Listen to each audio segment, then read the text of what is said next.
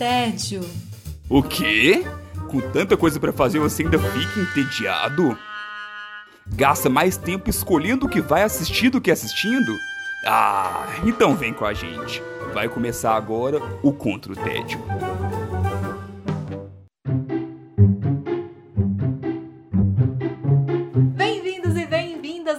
Contra o Tédio. Eu sou Sara Dutra e junto com os meus companheiros de guerra nós temos a missão de te tirar do tédio. Os combatentes do dia são, ele está de volta, Wesley Alves. Olha, depois de um longo e tenebroso inverno, está de volta, Wesley. Tudo bem? Tudo jóia. Longo e tenebroso inverno é pouco, mas eu fui salvo nesse final de semana por nada mais nada menos que a obra máxima do God Snyder. Nossa senhora. Ai,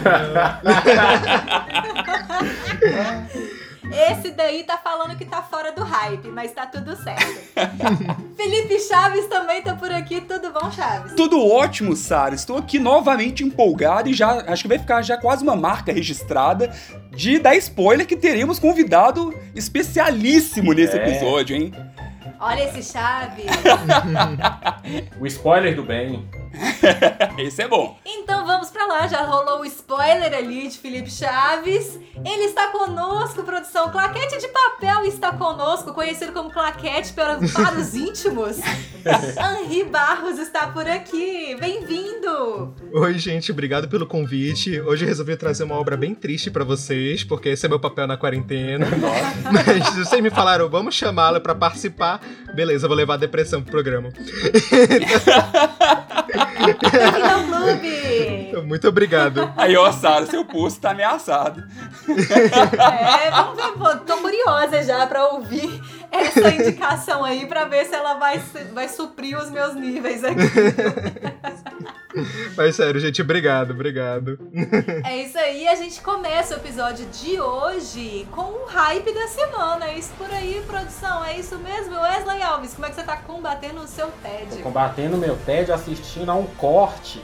Acredite, um corte tá me fazendo desestressar total esse final de semana. E estressar um pouquinho também. Nossa, eu tô precisando de vários cortes precisando de vários cortes por aí. Fazer tão bem ao país, à humanidade. Mas esse, esse corte é especial. É nada mais nada menos que o Snyder Cut. O Liga da Justiça de Zack Snyder.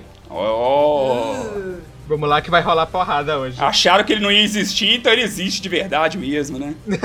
existe, cara. É por isso que eu tô falando que é uma coisa. É, é, a primeira coisa que eu acho que a gente tem que puxar aqui é isso, né, cara? É, é, é uma coisa inédita, um, algo que eu acho que vai ficar marcado aí na, na história do, do cinema, porque foi uma movimentação que parecia não dar em nada, a maioria das pessoas que entrou naquela movimentação ali louca de é, release da Snyder Cut Todo mundo pensou assim: vocês estão doidos, isso não vai existir, isso nunca vai acontecer. E estamos aí prestes a, a presenciar, presenciando, na verdade, né? Esse, essa loucura aí. Os fãs de, de Zack Snyder estão mais felizes do que os fãs de Caverna do Dragão, que até hoje estão esperando os meninos sair daquele lugar lá.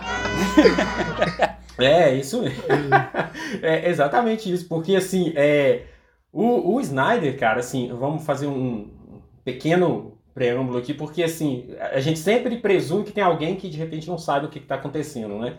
E assim, o, o Snyder estava à frente de todos os projetos da DC Comics para Warner e então ele teve lá o, primeiro filme que foi o do Superman, né? O Homem de Aço, que foi um filme que foi aceito razoavelmente, alguns gostaram, outros nem tanto, mas não foi um filme tão achincalhado assim, não, o pessoal não criticou tanto. Depois nós tivemos Batman vs Superman, aí sim a, a, começou a cair em cima dele o, aquela, loucura. Ô, Snyder, o que, que você tá fazendo? Isso é uma loucura. E assim, começou um, digamos assim, um quase que, entre aspas, um boicote para cima do Snyder. Eu só quero dizer uma coisa, é... Marta. Pronto, pode continuar. e, e, assim, é... a partir dali, o Snyder meio que não teve sossego mais no set de filmagem do próximo filme, que seria o Liga da Justiça. A Warner começou a pressionar demais ele ali para mudar o estilo dele, porque o Batman vs Superman não alcançou os objetivos da, da Warner. É, então, eles queriam o quê? Que ele fizesse algo mais parecido com quem? Com a concorrente, com a Marvel. Queria que ele amenizasse um pouquinho o tom dele. E ele é um cara, assim, e se você vê entrevistas dele, ele é um cara que você pode não gostar, mas ele é um cara muito autoral. É um cara que não larga mão do que ele gosta, do que ele acha que é o ideal para os filmes dele. O Wesley, o Snyder ele tem outros filmes que tenham sido sucesso, assim, que a galera pode identificar a direção dele? Tem um que fez ele subir, é, a ascensão dele, né, que foi o 300. Ah! É, ele conseguiu ali, ali foi onde ele colocou a assinatura dele, vamos dizer assim, para todo mundo, né? E ele conseguiu ali a ascensão e depois tiveram os filmes da, da DC.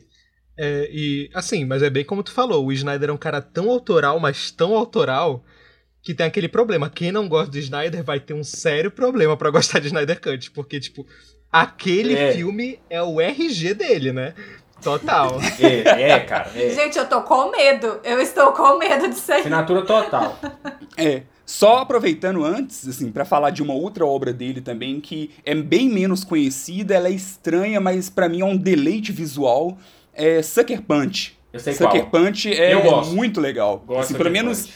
Eu o, gosto. o estilo, assim, eu, eu igual, por exemplo, é, é Eu meio gosto. viajado, mas tem luta, É. tem robô, tem, tem. É uma loucura visual de interessante de se assistir. É, eu gosto também. É, mas não é um sucesso, assim, né? Não, nem, nem um pouco. É, nem um pouco. Então, Mas talvez já deixaria a dica, né? é, a obra mesmo dele até, até agora seria 300 mesmo. E assim, é, Claquete, Claquete, não tem jeito, cara. Não vou te chamar de outro jeito, não. ele, já, Prazer, papel, claquete de papel. ele já puxou aqui, e assim, cara, na primeira cena é, que você assistiu ao Snyder Cut, você já vai ver tudo que o Zack Snyder é como diretor. Então, assim, é, que é aquela primeira é, cena em Temícera, né? Que não foi cortada no primeiro filme, só que aqui nesse filme ela é grandiosa. Ela é muito maior do que, do que era no primeiro filme de 2017. Ela é uma cena que fica claro a homenagem dele, a ideia dele de colocar como se fosse um épico. Meio assim, meio que um Senhor dos Anéis da vida, sabe? A, a- aqueles takes de câmera sobrevoando. A, o- Meio 300? é, é isso, também, 300. E assim, aqueles takes, assim, aquela batalha muito cheia de um, cavalaria de um lado, humanos, aí você tem os parademônios, você tem as amazonas, então um, tem os heróis antigos. Então é uma cena gigantesca, em dimensão e, e proporcional mesmo a tudo que ele quer. Só que ali na primeira, nessa primeira tomada, você já vê os vícios do Snyder. então, assim, você vai ter os, de cara, ah, os slow motion pra tudo que é lado. e assim, cenas eh, grandiosas. Não, não, tô slow motion no gergelim, gente. Parece piada, mas tem um slow motion no gergelim caindo, gente. De cara, você já percebe que é Snyder puro ali. Só que a- uma coisa que eu percebi assim de cara é que eu não sei o que, eu não sei se seria essa versão realmente, porque isso nós nunca vamos saber se era a ideia dele mesmo, mas nesse filme ele conseguiu uma coisa que ele tinha problemas nos outros filmes, que foi colocar coerência entre um roteiro e outro, entre uma cena e outra. Ele sempre teve esse tipo de problema. Produção, não é o mínimo! Eu adorei a cara da Sarah, porque ela me representou mil vezes, sabe? Tipo, É, mas assim, ele é muito conhecido por isso, Sara. Assim, ele, ele- se há uma coisa que ele é genial, é a filmagem, a ideia de, de, É, de visual, cenas né? dele. Ele é muito bom nisso, visual. Uma montagem ali, talvez. É, exatamente. Ele sempre teve esse problema. Só que aqui a gente já percebe, claro, são quatro horas de filme, então ele teve mais tempo pra fazer isso também, né? Eu acho que isso é relevante aqui pra pra galera saber que o filme é quatro horas, ele é dividido em capítulos, são seis capítulos mais um epílogo. Isso aí pra mim é muito importante. É, eu não, eu quero assistir, mas eu não consigo assistir quatro horas. Isso aí, quem acompanhou contra o tédio sabe disso. Aliás, 90 minutos, né, Chaves? É, 90 minutos ali e ia estourando. É, como funciona essa divisão por capítulo? Assim, é, é visível, lá aparece capítulo 1, e aí começa e, e finaliza, então vai ser fácil pra mim, tipo, ah não, pronto, pausei, acabei o capítulo de hoje. É uma série, só que ela foi tá num, num filme só. É tipo isso, produção. Isso. Só que, só que ele fez de um, de um jeito legal, Felipe. É, ele, esse filme, como um todo, ele lembra muito. Eu acho que a melhor definição para ele é como se ele fosse uma graphic novel de quadrinhos. Sabe assim, ele funciona, esquece o, outro Liga da Justiça, você não tem necessidade nenhuma de ver aquele treco, aquela porcaria pra lá, deixa pra lá aquele negócio, deixa na gaveta. é, ele funciona, independente do, do, dos problemas que esse universo da DC tem para trás, ele consegue funcionar como um filme só, como se você pegasse uma graphic novel. E o, e o Snyder, pensando nisso, ele é fã de quadrinhos. Então o filme ele, ele dá uma tela, uma tela preta como se você passasse um capítulo de, de uma HQ, HQ graphic novel, geralmente é seis, seis edições e tal. É mais ou menos a mesma pegada. Ele aparece na tela, ele dá um título para cada arco. Ah, interessante. É interessantíssimo. Esse título é condizente com o que acontece nos arcos. E eles não têm padrão, por exemplo. Se eu preciso contar um arco em uma hora, eu vou contar em uma hora. Alguns é meia hora, entendeu? Então, assim, ele faz dentro do que ele precisa falar ali. E dá para você parar, não atrapalha. Parou ali, assistiu no outro. Inclusive, eu fiz isso. Então, você consegue continuar de boa. Então é tranquilo isso aí, tá? Olha, dizem críticos por aí que não pode parar, não. Não pode parar nem com xixi. Já vi gente falando isso por aí. É, vai, vai nesse lero, não. Vai nesse lero, não. Esses, com certeza esses são os God Snyder da vida. Então, Olha, eu acho que não é não, viu? Não é não? Sério? Ah, mas não. Tá, funciona assim, tá? Funciona. Eu, eu acredito que realmente o filme funciona como um filme uhum. direto. Sim, sim. E eu acho também que ia de pessoa para pessoa. Não tem problema nenhum. E, e assim, a, eu acho que o principal mérito desse filme é justamente você ter uma apresentação melhor de alguns personagens. Nós temos o Cyborg, que no outro filme praticamente foi uhum. limado. E era, e era, e é, assim, o Snyder desde a época falou que o, o, o Cyborg era o coração desse Liga da Justiça. E aqui você percebe isso, o Cyborg é muito mais bem trabalhado. Você gosta do, do personagem nesse filme, justifica o Cyborg teve até um filme cancelado por causa do, do de toda a, o, o, insucesso do Liga da Justiça. E aqui você entende por que, que ele ia ter um filme. Porque ele é um personagem muito mais cativante. Não só ele, como o Flash, apesar de eu ainda achar que esse Flash do Ezra Miller ainda é meio. Não sei. Eu acho que ele tentou dar um, um Flash autoral, ele mesmo, assim, a cara, do ator, sabe? Ele quis dar uma pegada meio dele. Eu não sei se funcionou muito bem, mas o Flash em si é muito mais bem trabalhado também. As piadas ficaram melhores, porque assim, pelo menos no de 2017, é, parecia tudo tão gratuito, sabe? Assim, que. Como se eles tivessem colocado assim, não, a gente tem que fazer esse filme ser mais leve. Flash, conta a piada. Aí ele vai falar algo e, tipo, que não, não, não tinha a ver, assim, né? O, o Flash, o Flash continua tendo piadas, mas ele é o único alívio cômico do filme.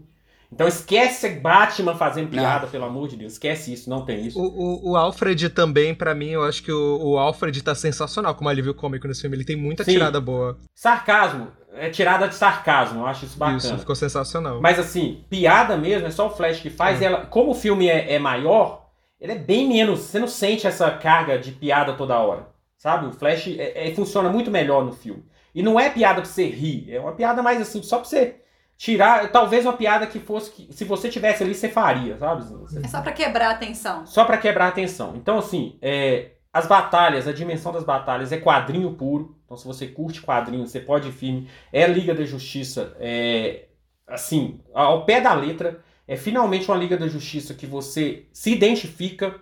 E o único problema do filme para mim é, é justamente o universo DC que não foi conduzido antes. Então, assim, é, esse filme, como um término de um universo que fosse apresentado antes, seria quase perfeito. Mas devido a esse universo DC, que não apresentou os personagens, que não teve uma, um, um, um, um, período, um tempo para você acostumar com esses personagens, o filme acaba sendo menos do que ele poderia ser. Mas como filme isolado, como a graphic novel isolada, vamos dizer assim, o filme funciona muito bem e assim, vai firme, assiste. Eu, eu acho que mesmo quem não é fã do Zack Snyder mesmo com esses vícios dele aí, ele se redimiu de uma forma assim. Eu, eu acho que ele voltou a, a, ter o nome melhorado, vamos dizer assim, ele melhorou a imagem dele. E o cara, se tem uma coisa que ele sabe fazer, galera, assistam e me falem do, do, do, do take final ali, que o cara consegue botar na sua cabeça. Eu quero ver mais disso. Olha que ousado. Isso aí é uma coisa também que ele é muito bom. Ele é, não, ele é muito bom nisso, cara. O final ali talvez seja uma das melhores coisas do filme. Verei. Não, e uma coisa eu concordo que o Wesley falou. Mesmo quem não é fã do Snyder se diverte com esse filme. Porque assim, eu não gosto do Snyder. Até vou soltar minha opinião aqui. Eu. É, ele é um péssimo contador de história. Mas ele é um ótimo, Sim. realmente, fazer videoclipe. O Snyder devia dirigir todos os clipes do mundo. Porque, tipo assim, as ceninhas são legais e tal. Porém, É. pra mim, um dos filmes mais bem contados dele é o Watchmen, porque literalmente ele pegou a HQ e transferiu pra tela exatamente. E a pior coisa do filme é o final, porque ele resolveu dar o seu final. E não é. Eu não tô querendo parecer o nerd reclamando do final ser diferente, mas é porque, tipo assim, o final que o Snyder conta é completamente incongruente com a mensagem filosófica do, do- que ele tava preparando. Sim, Foda a produção. do Watchmen, da HQ. Então, tipo assim, é, e ainda tem isso, o Watchmen é meu quadrinho favorito. Clichê, clichê, mas é.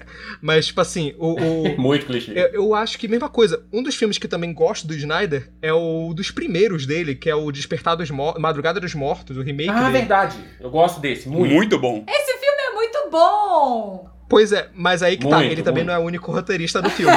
Todos os trabalhos que são do Snyder, nossa, pecam muito. Eu não gosto de 300, desculpa, eu acho 300 um filme ruim. Tipo, como eu falei, eu não gosto muito do final de Watchmen, então assim, eu fui criando uma coisa contra o Snyder. Ah, não, lembrei, tem um filme do Snyder que eu gosto também, dizer, que ele, que ele escreveu, que é aquele A Origem dos Guardiões, que são aqueles das corujas, a animação. Aquele é ah, eu gosto. Mas, tipo assim, então eu já Verdade. tenho um pé atrás com o Snyder completamente, porque a autoralidade dele pro universo DC é uma coisa muito assim. É o cara que cresceu os quadrinhos, lendo os quadrinhos massa velho da década de 90 e acha, olha, eu gosto disso aqui. Isso. Aí quem não é muito disso, eu já não gostei muito. Mas mesmo assim, esse cara conseguiu me fazer gostar da Liga da Justiça dele. Então, tipo, é raro. Eu não acho um filme perfeito, obviamente. Eu acho que tem várias falhas. Tem, se tirar as câmeras lentas, o filme fica com duas horas. Só que, tipo. Tipo Mas isso. realmente, ele conseguiu contar uma história. O Cyborg ficou incrível, cara. Então, tipo, é, vale muito a pena. Gostei muito mesmo assim. Só uma correção aí, Henri, porque A Origem dos Guardiões é o filme sobre as, as lendas ali, Ah, Papai Noel e companhia, que é um filme verdade. maravilhoso. Eu sempre confundo. O outro é A Lenda dos Guardiões. É, é- é- tudo é Guardiões, desculpa. É, eu entendo, todo mundo faz essa confusão mesmo. Mas é esse, é, é a lenda dos Guardiões. Desculpa, Papai Noel. É porque, gente, aquele filme é muito maravilhoso. Papai Noel bombado. Ainda bem que até a gente tem a Sara aqui pra Obrigado, Sara. corrigir a De gente. vez em quando eu pesco. Wesley, então conta aí pra gente onde é que a galera pode assistir esse mega-metragem aí, talvez, mas eu fiquei sabendo que também ele tem uma Então. proporção meio esquisita aí pra ser um mega-metragem, mas enfim. É, Onde é que a galera assiste? Qual que é o nome? Liga da Justiça, Zack Snyder. Ou Justice League, Snyder Cut. É, tá disponível. O principal streaming é o HBO Max. Ele foi criado praticamente para divulgar o HBO Max. Só que você consegue alugar o filme. Então, é, todas as plataformas de aluguel, Play Store, YouTube e tal, você consegue alugar o filme. É, tá um preço salgadinho, então não indico tanto alugar não. Então, ma- manda ver aí no que você preferir. E, e junta a galera, né? Paga todo mundo e faz o cinemão e pronto. É, junta a galera que já tá na sua casa. Pipoca. que já Ah, não, não Não pode. pode. Não pode. Não, esquece. Não pode. Em casa, isso, isso. A gente vai agora para a nossa participação especial nesse episódio. Henri Barros, o claquete, Oba. o claquete de papel, papel, de papel, claquete. É esse daí mesmo que vai falar com a gente hoje, agora nesse momento. Como é que você tá combatendo o seu tédio, Henri? Olha, eu tô assistindo um anime que pareceu que ia me animar muito, no final me fez chorar demais, então. Anime, né, produção? Que anime que te faz sorrir, eu não conheço, não. Que isso, tem muito. Olha que isso. Ah, tem. Opa, falarei. Nossa. Eu resolvi trazer pra vocês um anime que eu não sei quantas vezes eu já vi inteiro, mas é o Neon Genesis Evangelion, que Oh. é, é considerado um dos melhores animes já feitos, né? Extremamente cultuado. E vai ser clichê assim, mas é o meu favorito, tô nem aí, então eu resolvi falar dele porque Tá tudo certo. sempre é bom, Ah. sempre é bom divulgar essa palavra por aí. Quando eu recomendo o Evangelho, normalmente eu falo assim, vai ver, é de robô gigante, é divertido, quem não gosta de robô gigante? E aí no final tu tá entre- recebendo várias questões filosóficas, sociais e depressões e tipo, e daí pra baixo, sabe? Tipo, a história do anime começa quando, num futuro, que na verdade é nosso passado, de 2015, porque, enfim, era o, O futuro passa, eles né? o tempo passa. A gente já tem uma humanidade que foi. Metade da população da Terra foi destruída, basicamente. Através de uma catástrofe. Aí, tipo. Só que aí que tá. A gente descobre que a Terra tá sendo invadida por seres chamados anjos, que são monstros gigantes bizarros. E a única forma de combatê-los, como as armas não são mais é, eficientes, uma organização secreta cria robôs gigantes que são controlados por crianças porque elas têm uma conexão com eles para poder enfrentar esses monstros. Esses robôs são as Evas. Só que que tá, como quando começa, tu acha que é mais uma vibe Power Ranger da vida, uma Cross ou até Gundam, porque a criança entra no robô, vai lá, luta contra o monstro, acabou. Só que a gente nunca para pra pensar na consequência que é colocar um peso dessa responsabilidade numa criança de 13 anos. E é isso que o anime tenta te fazer focar. Ao invés de somente lutas incríveis que tem muita luta boa, tipo assim, para quem gosta de animação é um deleite visual, tipo, ao mesmo tempo o anime te faz questionar sobre o peso da, da, de responsabilidades na vida que por mais que no anime seja exagerado com a questão dos robôs gigantes, todo mundo quando tá na adolescência fica com aquela crise de tipo, o que, que eu vou fazer da minha vida agora? Qual para onde eu vou seguir? E o anime fala disso. Só, só adolescente pode, produção? Eu, eu digo assim para não parecer que eu tô sofrendo agora com meus 27, mas é Ctrl-C, Ctrl-V pra todas as idades. Mas tipo, no anime também a gente mostra a relação meio. Eu vou tentar não falar spoiler nenhum, né? Mas, tipo, a rela... eu vou falar só do protagonista, que ele tem uma relação complicada com o pai, que ele nunca foi muito conectado, então é outra coisa muito relacionável. Ele também perdeu a mãe, que é outra coisa, tipo. Ele tem muitas metáforas que te fazem refletir sobre as perdas que tu tem na vida. E é muito incrível como um anime que começa com um bando de robô gigante termina com te fazendo pensar em coisas que eu não vejo serem muito abordadas na mídia. A depressão já é comumente abordada, só que ele fala de despersonalização, sobre crise de ansiedade, sobre vários problemas que às vezes eu não vejo serem abordados. Assim, é, você falou sobre a conexão dos Evas com, com os garotos, e uma das coisas mais densas do anime é o porquê Sim. que os Evas se conectam com os garotos cara. Aquilo ali é. Ó, você fala assim, poxa, você pensa assim, ah, aquilo ali é uma conexão, inventar isso, mas não, tem todo um isso. motivo do porquê eles se conectam com, com Eu tô tentando não falar pra não dar spoiler, né? Mas Sim, tipo assim. É, tem que tomar eu, cuidado. Eu, olha só, eu ainda não assisti e eu e esse é um dos poucos animes que eu ainda tenho curiosidade pra assistir. Então, Sim. segura no spoiler. Não, relaxa. Porque assim, o que é incrível é que esse anime tem duas camadas muito legais, que é a camada psicológica, que é justamente isso que a gente vai explorar, e a camada da ação, que não é só recheada com a questão dos robôs e tal. E até eu não sei o quanto é spoiler eu dizer que não são exatamente robôs, mas isso é uma coisa extremamente interessante de, de fazer querer assistir e entender o que são aqueles seres. Mas, tipo, é toda essa mitologia. Ele pegou tudo que pra nossa mitologia ocidental é a questão da religião e coisas mitológicas como Adão, Sim. Eva, Lilith, entre tantas outras coisas, e transforma em uma trama de ficção científica que, nossa, deixa muita trama de ficção científica aí chorando, de tipo, da complexidade. E assim, mesmo ele sendo extremamente complexo, se tu perder alguma coisa, não é obrigatório, tu consegue entender porque a emoção que é o importante. E em Evangelho a gente tem, tipo, muitas coisas que se tornaram clichês depois em animes. Tipo, não só essa questão do tema mais denso, também como a, a questão das tsunderes surgiram muito lá, porque tem uma personagem lá que foi uma das primeiras tsunderes de anime, que é a Asuka. Só que lá foi feito correto, que aí tu pensa, ah, é aquela garota agressiva dos animes. Cara, aqui ela tem uma personalidade Não. e tem uma densidade de te mostrar, olha o problema que essa garota sofreu na vida para ela ser assim, saca? Tipo assim, é um anime de personagem, psicológico. Tanto que, do final, sem dar spoiler nenhum, na época, o anime não fez exatamente o sucesso que o estúdio gostaria, porque eles queriam focar muito na ação, e decidiram terminar logo a obra antes de, enfim, da previsão correta do autor.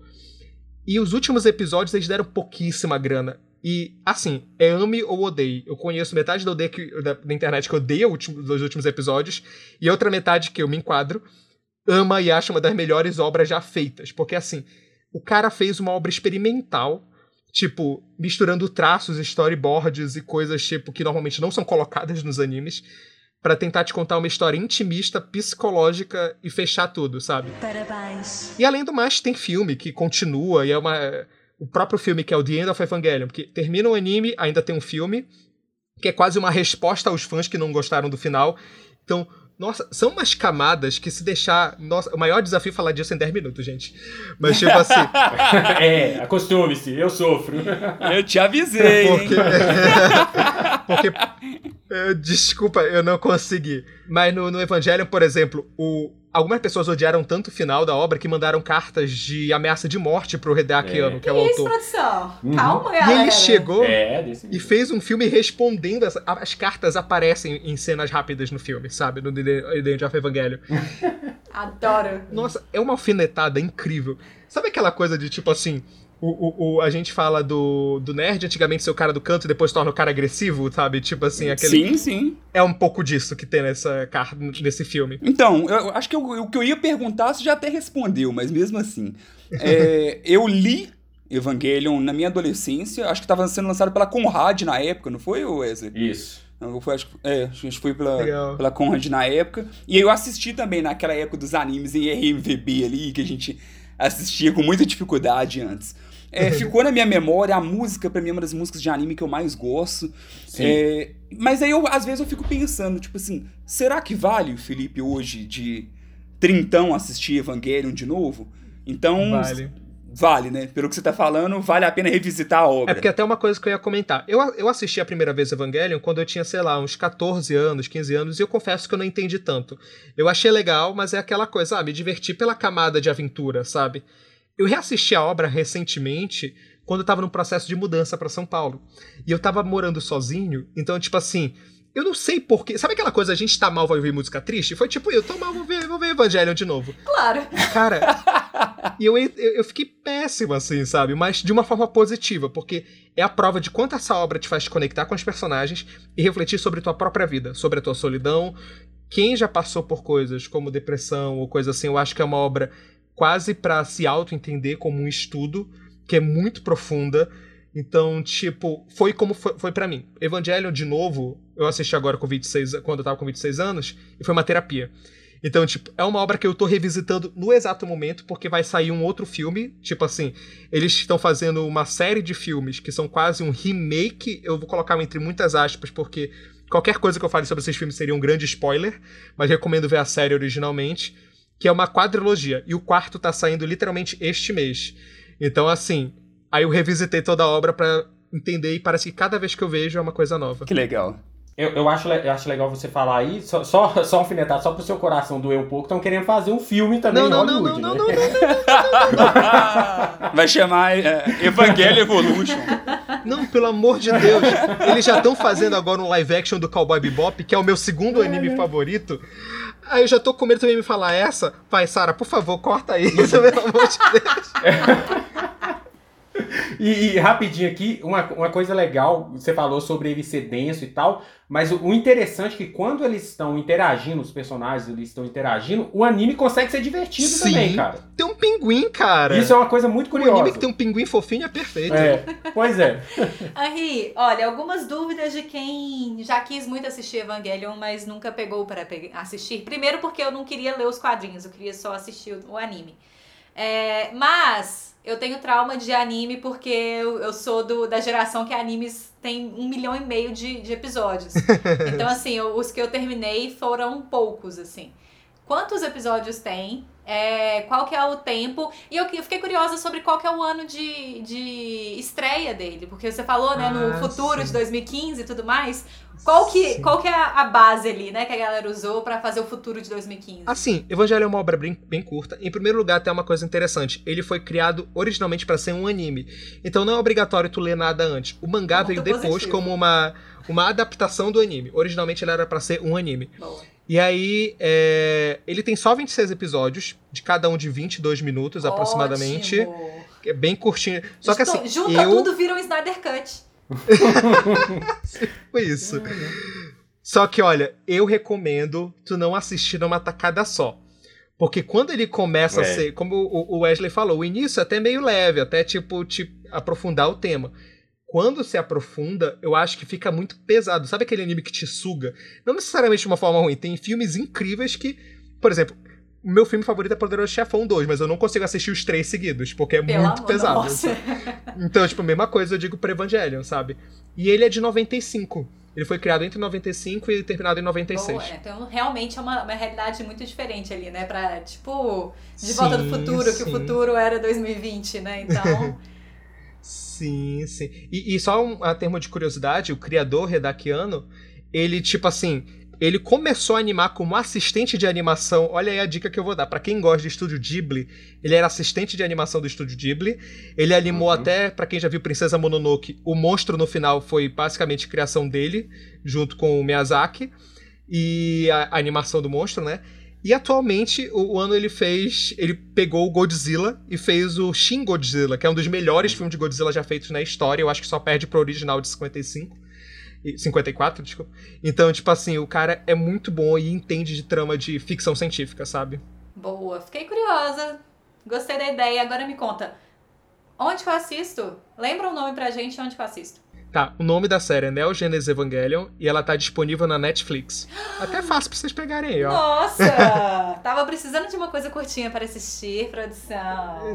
Depois eu te conto. Depois eu vou lá no Claquete, arroba Claquete de Papel no Instagram e vou comentar com você o que, que eu achei. tá bom. Eu vou passar agora para a minha indicação e eu vou contar pra vocês que eu tô combatendo meu tédio com uma coisa que não tem nada a ver com esse programa aqui. Uai.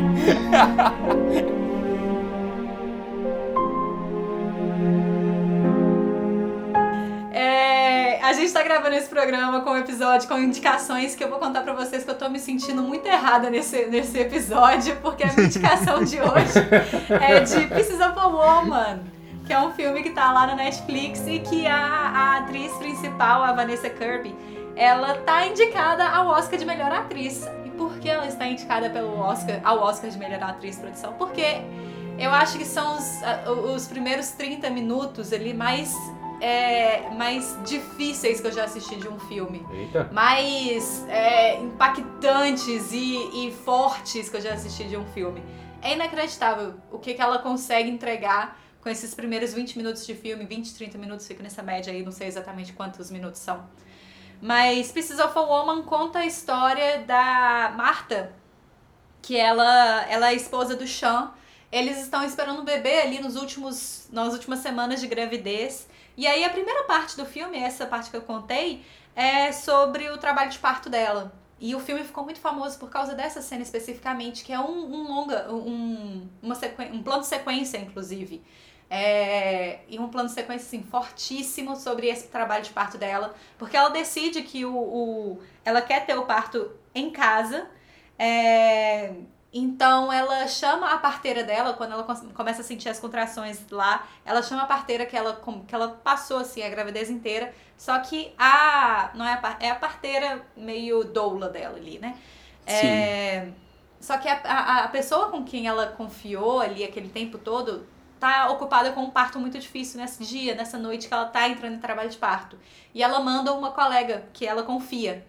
E aí chega então a, a parteira que é interpretada pela Molly Parker, que tá muito bem também ali nas poucas cenas que ela tem, ela tá muito bem, que é uma uma parteira que tá ali, ela tá fazendo o máximo que ela pode, ela tá fazendo tudo que ela pode, mas o parto dá errado. Meu Deus. Enfim, tem, tem uma, uma, uma morte de um bebê nesses primeiros minutos de filme. E, e, então começa o filme de fato. O filme não é sobre esse trabalho de parto. O filme é sobre o que acontece nesse trabalho de parto. É, então a gente tem ali durante a, a pula a cena depois desse trabalho de parto mal sucedido para um mês depois, então a gente percebe como que a família está lidando com aquilo. A família incluindo a Marta, o Chan, que é o pai, é, então o, casal ali, a mãe da Marta e alguns poucos familiares e amigos que estão ali por perto. E como a gente já falou lá no episódio de psicologia no filme, nos filmes, é, esse é um filme sobre luto e sobre como pessoas envolvidas no mesmo luto lidam de formas completamente diferentes, porque é o que cada uma consegue, porque é o que cada uma Sim. precisa naquele momento. E, inclusive, eu queria chamar a atenção aqui que nossa queridíssima Maíra Brancalhon, que estava no episódio de Psicologia dos Filmes, ela fez um post lá na página dela é, sobre é, Pieces of a Woman. A, a, a Vanessa Kirby, ela tá indicada ao Oscar e eu acredito muito que seja por causa dessa cena inicial. Porque o resto do, do filme, não que ela não seja uma boa atriz, que ela não entregue e tudo mais, mas o, a forma como a personagem dela, a Marta, é, desenvolve ali o processo de luto dela, é, não dá para ela momentos tão fortes quanto esses primeiros 30 minutos deram. Então a, a, a atuação meio que exige entre aspas aqui, exige um pouco menos dela ali. É uma, uma, uma, a forma de lidar é muito diferente daquela potência toda que estava no início do filme. Mas o, o restante do filme ainda assim continua focado nela. É focado nela, mas vai sempre passando pelas outras pessoas ali também, sabe? O Chan mesmo, Entendi. ele tem uma, um arco inteiro ali sendo desenvolvido, que é um arco bem interessante também, porque ele é o pai do bebê, mas ele não tinha, né? Ele não tinha o bebê dentro dele. Então tem Sim. muito essa diferença, né? O que, que é a, o luto do pai e o que, que é o luto da mãe. É, e quando, quando a mãe tem uma, uma, uma, uma, uma necessidade de passar pelo luto de uma forma que não foi esperada, sabe? E como que as pessoas reagem a isso. Então é bem, tem umas discussões bem interessantes ali sobre o que é o luto de cada pessoa. E, e a parte de produção, assim, tipo roteirista, diretor, são feitos por mulheres? O filme é dirigido e roteirizado por um casal. E ah, eu até li sobre isso um pouquinho, que o filme uhum. foi baseado numa experiência própria deles. Ah, é... Por isso deve ser tão tenso assim. Sim, exatamente. A roteirista é a. Eu, gente, nomes bizarros europeus que eu não sei nem de que país direito são. Mentira, acho que são húngaros, pelo que eu pesquisei, assim. É, a Kata Weber, é, ela é a roteirista. É, e o Cornel Agora esse sobrenome, produção. Puxa aí, vinheta, nome difícil do episódio. Vai lá, vai lá. Vai lá. Mundroxo. Saúde. Alguma coisa do gênero. ele é o diretor que tá, né? Então eles, eles atuam ali como, de, de certa forma, como um casal, né? E faz toda a diferença, eu acho, no filme. Porque aí você realmente tem os dois lados, de alguma forma, né? A gente não sabe, não sei ali, se a experiência deles foi tal qual tá representada ali no filme, mas sendo um casal e sabendo que o, a ideia do filme partiu de uma experiência deles, pode ter algum sentido ali de uma experiência muito pessoal, né? E produção, assim, é, é um filme pesado, principalmente por li, lidar com quebra de expectativas, eu acho. E ele traz também alguns diálogos bem interessantes sobre pontes. Sobre construção de pontes e como as pontes funcionam na sociedade é tanto tanto simbolicamente quanto tanto metaforicamente quanto literalmente ali a gente está conversando sobre essas pontes que são criadas e destruídas o tempo inteiro na sociedade. A Netflix muitas vezes ela coloca teasers, né, quando você está passando assim, não é, não é não chega a ser um trailer, é mais um, um trechinho ali, um corte do sim, filme. Sim. E aí eu vi o, o The Piece of Woman um dia desses, e aí me chamou muita atenção porque era um julgamento. E eu achei, até o próprio julgamento ali, eu achei bem pesado o que, que era questionado, dentre outras coisas. O filme, ele foca muito nisso, porque eu, aí eu até, na minha, a minha interpretação ali, era que o filme era muito baseado neste julgamento em si. Mas isso é, ele tem grande parte do filme ou é, ou é um pedacinho? Não, é um trecho. É um trecho, mas é, ele, esse, essa ideia do julgamento, ela tá o tempo inteiro ali atrás. Sobre Entendi. de quem é a culpa Sabe? Esse, esse julgamento de, de quem é a culpa do bebê ter morrido, ele é colocado o tempo inteiro. E a forma como cada uma das pessoas envolvidas é, lida com esse julgamento, né? Que a sociedade espera que tenha um julgamento, afinal uma criança morreu. É, a forma como cada pessoa ali lida com isso é muito diferente. E eu acho isso que é a, a parte mais bonita do filme para mim é essa. É, apesar de toda essa cena inicial, né, que é extremamente impactante, é, essa forma de tipo assim, vamos julgar. A gente precisa julgar a situação.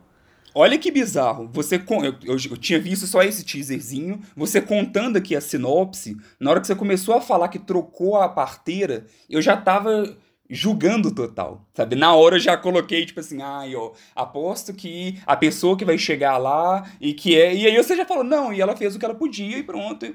E, e Aí já, e até eu tive uma quebra de expectativa aqui, porque até eu tava culpando sem nem ter assistido o filme. E assim, é uma questão muito perigosa, perigosa, porque na época questionou-se muito o parto domiciliar.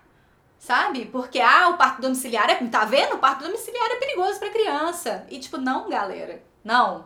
Não é Quem não esse. entendeu a mensagem do filme, então, né? No final é, tipo isso, não é esse o ponto, sabe? É, parto domiciliar existe para alguns motivos, bem como a cesariana existe para outros motivos.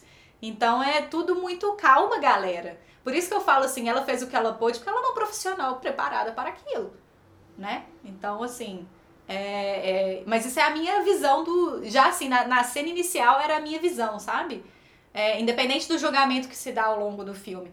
A minha visão ao longo. Na, na cena inicial é. Eu, eu sempre tô nesse, nesse lugar do tipo, eu preciso confiar na pessoa que é o profissional. Sabe? É, é, porque a gente tem esse tribunal eterno do mundo, do tipo que todo mundo conhece de todas as profissões, né? E tipo, não. Não, você não conhece. Sara, pelo que eu pelo que eu pude entender aí do, do filme, e até uma eu fiquei interessadíssimo, porque assim, é, o tempo todo ele tem os acontecimentos, mas ele nunca é sobre o acontecimento em si, sim sobre as pessoas lidando. O, o Claquete está aí pra, pra, de prova que assim é uma coisa que japonês, cara, adora Nossa, fazer. É japonês gosta de fazer essa, esse negócio mais etéreo, sim. sabe? Uma coisa. Sempre o, o foco principal é mais o, o, a mente. A consequência, né? A consequência do acontecido. Propriamente o acontecimento, é a consequência de algo. Então eu acho interessantíssimo, adorei. Tipo, você teve acontecido ali no início e aí depois você vai assistindo um filme lidando, vendo as pessoas lidando com as consequências. É quase como um estudo Sim. de caso, né? Tipo, o filme trabalha com isso. É. Né? Fiquei muito interessado isso. também. Ele tá concorrendo a mais alguma coisa ou só a, a Não, ele tá concorrendo apenas a melhor atriz. É, e assim, vendo os outros concorrentes, apesar de eu não ter assistido muitos deles, é, eu acho que tem algum sentido, sabe? É, porque ele não é. Ele é, eu acho ele um ótimo filme, mas eu acho que, como ele tem uma cena inicial muito impactante, eu acho que o, o, o os outros é, do, três quartos do filme ali, ele fica menos impactante, sabe? Ele te leva menos, de alguma Sei forma. como é que é. Entendi. Mas sempre nesse nessa discussão muito muito subjetiva ou não ali. Interessado. Não, muito interessado. Quero muito ver. Também. E facinho de assistir. Pieces of a Woman tá na Netflix. É um filme da Netflix, foi lançado no ano passado. A gente vai seguir com o nosso episódio com o especial, com o convidado especial. Vamos agora para Felipe Chaves. Você vai fazer a alegria da galera, Felipe Chaves. Como é que você tá combatendo o seu tédio? Então, estou combatendo meu tédio almoçando com vigaristas. É corrida maluca. Eu pensei a mesma coisa, de Vigarista é uma palavra que você não usa, né? Então quando você usa, você pensa de vigarista. E eu também não tô falando da minha digníssima Nathanie Lockman aqui não, viu, gente? Não... Nossa! Eita! sem, gol... sem golpes por É. aqui. Ainda bem que você se redimiu, senão você ia levar lá no contra. Peguei o bonde andando das tretas, hein? Ah, É, então, tô falando de um- anime, um anime original da Netflix, que é o Great Pretender. Que tem feito ali a minha companhia na hora do almoço. Volta e meia a gente fala aqui no Contra o Tédio, né? Que é bom ter um conteúdo ali, às vezes curtinho, que é o tempo de você almoçar, Sim. tá no meio do expediente ali, você quer dar, às vezes, uma relaxada. Brooklyn Poxa. Nine-Nine, né, Sara? Já fez muito Solta esse papel temporada pra nova, gente aí. Netflix! pois é, então assim, fiquei ali órfão depois de Brooklyn Nine-Nine e Great Pretender foi uma grata surpresa para esse período, e aí eu vou falar por quê. Ah, o anime ele fala, ele conta a história de Makoto Edamura, que se auto-intitulava o maior trapaceiro do Japão. Então, só que ele aplicava ali pequenos golpezinhos ali, batia uma carteira aqui, enganava um idoso ali, fazia umas coisinhas aqui, aqui e acolá. Prepotente o menino, prepotente. É, mas ele, ele era bom, mas acho que ele se achava muito melhor do que ele realmente era. Até que ele tenta dar o golpe em um vigarista internacional. E aí, aí o, a vida dele, da, a partir daí, então, vira de ponta cabeça. É, já adiantando, assim, querendo ou não, depois, ele, ele entra para esse bando, esse vigarista internacional, que é o Lohan, é um francês. Ele tem um, um bando de vigaristas, que aí entra mais o, o, o Edamura entra ali, né, como se fosse nessa gangue. E o mais interessante de, de Great Pretender é o quê? Ele. Essa tem uma primeira temporada que tem 14 episódios e é dividido em casos. Onde cada caso é um, é um golpe diferente que eles aplicam. Então, sendo que cada um deles é, é de uma temática diferente e em um país diferente. Onde no mundo está Great Britain? Então começa ali, o primeiro é nos Estados Unidos, em Los Angeles. O segundo é em Singapura. O terceiro é na França. E aí encerra a primeira temporada. E já na segunda temporada é apenas um grande caso que se passa no Japão. Então é muito legal isso, sabe? De eles irem irem mudando Adoro. e mudando todo o modus operandi deles ali para ir em cada um uhum. desses lugares. É, uma coisa muito interessante é que assim, ele tem um tom muito divertido, sabe? Ele é é, é, é mais bem humorado assim e tudo mais. E ele é daquele tipo de anime que tem um pouco de, de Death Note ali, de que muitas vezes os personagens estão à sua frente. Eles sabem mais do que você. Então é plot twist praticamente todos os episódios. Só que é, é, um, é, é, legal porque é um plot twist ao inverso. Porque muitas vezes você está acompanhando um personagem e existe plot twists e tudo mais, um mistério no, no que cerca ali. Só que no, no, Great Pretender não. Quem faz o plot twist é justamente os personagens que você acompanha. Ai, adoro! Ah, legal. Então legal. você muitas vezes não vê e acha, tipo assim, meu Deus, Show. acabou o episódio Ai, e ele tomou um tiro. Nossa senhora, taranana. aí no muito próximo foda. você vê que, tipo assim, aí mostra três dias antes como que foi tudo organizado até chegar nessa cena do tiro, sabe? Não, é, é muito legal, é muito divertido. É gente enganando gente o tempo inteiro, até dentro do próprio grupo. E o grupo é, assim, é puro carisma, sabe? Assim, cada um. É. Tem o japonês, que é o Edamura, o francês, que é o Lohan, tem a Abby, que é iraquiana, e tem a Cynthia, que é britânica. É, existem outros personagens ali no bando também, porém o foco é principalmente nesses quatro. Então são os quatro, os quatro, é, os quatro personagens. Então tem um, até isso tem essa diversidade de pessoas ali dentro do, do grupo. Cada um tem uma personalidade muito diferente. Eles têm um lemazinho assim de é, quem fica para trás é, é, esquecido, sabe? A gente tá junto aqui, quem quem deu mole fica para trás. Só que aos poucos você vai vendo que tipo ah, o quanto que isso é só discurso, sabe? Que eles realmente se preocupam um com o outro. E ainda tem a questão de assim, os golpes são não é um rolê Robin Hood, mas os golpes são em pessoas ruins. Então, o primeiro é num super traficante, sabe? O outro aí tem, envolve várias e várias coisas bem pesadas, mas eles têm esse lema, não, a gente só rouba de gente que não presta. Então, só que assim, não tem o rolê Robin Hood porque eles não roubam para dar pros pobres não, é para eles. Mas, querendo ou não, eles ajudam muitas pessoas no meio do caminho, porque são pessoas que estão prejudicando outras. Então, tem lá a facção que faz tráfico de crianças. E aí eles meio que deixam a pessoa no, no zero, sabe? E aí acaba soltando e conseguindo e ajudando todo mundo, mas assim, não pega o dinheiro e distribui para todo mundo, não. É, é deles também. Sabe? Então tem essa meia meia aí. Ah, legal, Chaves. Me lembrou um pouco a animação da Carmen Sandiego, que a Netflix fez também. Pensei nisso também. Uma atualização da animação, que é muito, é muito gostosa de assistir. Eu acho ela muito bonitinha.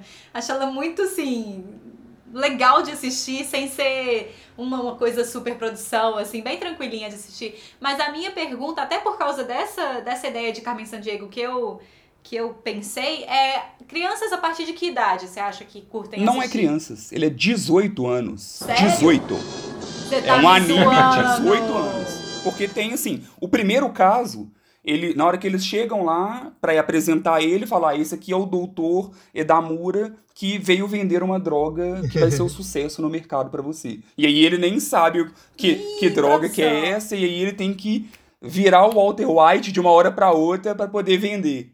Sabe? Então é, é. Achei que fosse uma coisa mais de boinha, assim. Não de boinha. O, é, é engraçado. São temáticas pesadas, o que envolve isso, mas o, o anime não é. Sabe? O anime é um anime leve no final das contas. Uhum. É, é porque, assim, Carmen Sandiego, essa animação nova da Netflix, ela tem umas, umas temáticas bem pesadinhas ali no meio do caminho, mas, em geral, a animação é muito é, infantil, assim, de certa forma é, sei lá, tipo assim, criança de 8 anos pega pra assistir de boaça, sabe? É, então eu imaginei que pudesse ser alguma coisa mais por esse lado, então não. Tu, tu, falou, Felipe, sobre Lohan, não sei o que, e França. E tu falou em anime, a primeira coisa que eu pensei foi em Lupin the Thirst, do, do Miyazaki. Tu acha que tem alguma inspiração é nessa mesma vibe, só que mais 18, né? Que Lupin the Thirst é um pouco mais leve, né? Mas tu acha que é a mesma vibe, assim? Tipo, de golpe e tal? Ou no mínimo uma referência, que Lupin e Lohan é parecido. Ou eu tô viajando demais? Com certeza. não, não, é isso mesmo. E inclusive, assim, como eu, eu tem pouca gente falando desse anime, então eu fui dar uma pesquisada sobre, e aí eu vi uma pessoa fazendo justamente essa analogia, porque é, é difícil achar animes com exatamente com Sim. essa temática. Sabe o que você, você, você citou aí, e ele parece bastante? Com algumas coisas ele lembra muito o próprio Cowboy Bebop. Assim, na no visual dos personagens, sabe? Do, do, jeito que é um grupo, um grupo de párias, de certo modo, ali, aonde cada um tem a sua, a sua, a sua história que fez ele chegar lá. Uhum. A abertura é um jazz incrível, tem jazz durante todo. A trilha sonora dele é jazz o tempo inteiro. A, a, arte tem cores fortes, muito fortes o tempo todo, meio aquarelado e é muito bonito. E um dos designers de personagem é também design de personagem de Evangelion. É. Ah, então. Olha aí, olha aí. E que. olha Plot aí. twist. Olha, olha o link. Ciclo. Ô, Felipe. e, que é, e que ele é considerado um dos maiores designers japoneses, que é o Yoshiyuki Sadamoto. Ele, assim. A primeira coisa que chama atenção nesse anime é realmente o design dos personagens é lindo, cara. Eu acho fantástico. Oh, e é tão interessante porque, assim, eles tentam fazer algumas diferenças, até mesmo porque como são vigaristas internacionais, então o tempo todo você está lidando com pessoas de nacionalidades diferentes. E até no, no, no, design Sim. de personagem, eles tentam fazer assim: o traço do, do americano não é igual ao do personagem legal. japonês, sabe? Então eles tentam fazer essas pequenas diferençazinhas no traço que torna muito legal. Legal, legal. É, a animação é muito bonita é do mesmo estúdio que fez, que tá fazendo, né? Tá finalizando agora o Attack on Titan. Nossa. Então também é um baita Oi. estúdio. não me faz chorar, não me faz chorar nessa gravação. Tem gabarito. E uma coisa que eu acho que é o, é o, principal, que eu gostaria muito de reforçar aqui, é que eu acho que é um ótimo anime de entrada, sabe? para você que, ah, eu sou. Passei assistindo quando era mais novo, hoje em dia não gosto mais tanto, quero ver. voltar a assistir, ver algo.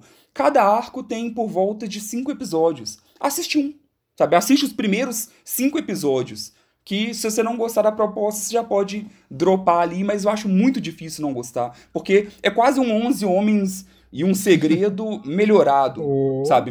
Tipo assim, você querendo assistir La Casa de Papel, você assiste Great Pretender que você, você vai lucrar muito mais. Isso. Ai, tava doido pra falar isso. Nossa, esse episódio no final das contas então tá pra mim, porque aí eu começo é. assistindo o seu, o Chaves, depois eu vou assistir Evangelion e depois eu vou, vou, vou pensar no caso do, do Snyder. Olha, eu, eu senti que a Sarah ia falar perder meu tempo, mas ela se corrigiu. Eu também senti isso. Não, né? não, não, vou pensar no caso, vou pensar no caso. Ah, tá assistir isso. Mas é porque eu preciso de mais tempo, né, produção? Aí eu já né, preciso de mais tempo disponível aí na, na agenda. Então, Chaves, lembra pra gente qual que é o nome do anime e onde que a gente assiste? Então, ele chama Great Pretender, tá disponível, ele é um original Netflix, é algo bem diferente, ele não veio de mangá nenhum. Né? Ele já foi. Hoje em dia existe o mangá também, mas é quase Sim. que o mangá lança simultâneo ali sabe? Não é uma obra que é baseada em um mangá, não. É uma lógica de tipo do Evangelion mesmo, então. É, Sim. é a mesma lógica. O, ele tem duas temporadas disponíveis. A primeira tem 14 episódios, que são três casos, e a segunda é um único caso que maravilhoso. São nove episódios que vale a pena. Uma coisa muito legal, só você que já tá no finalzinho, mas é que o cada caso não fala só do caso em si, mas muitas vezes é correlacionado com a história de algum dos integrantes.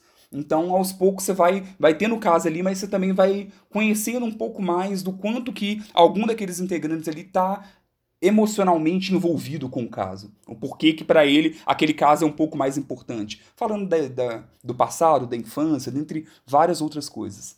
Vale a pena assistir, diversão garantida. Boa, selo Chaves de diversão garantida. Finalmente não é terror. É, ó, que isso, tudo bom que eu não falo de terror.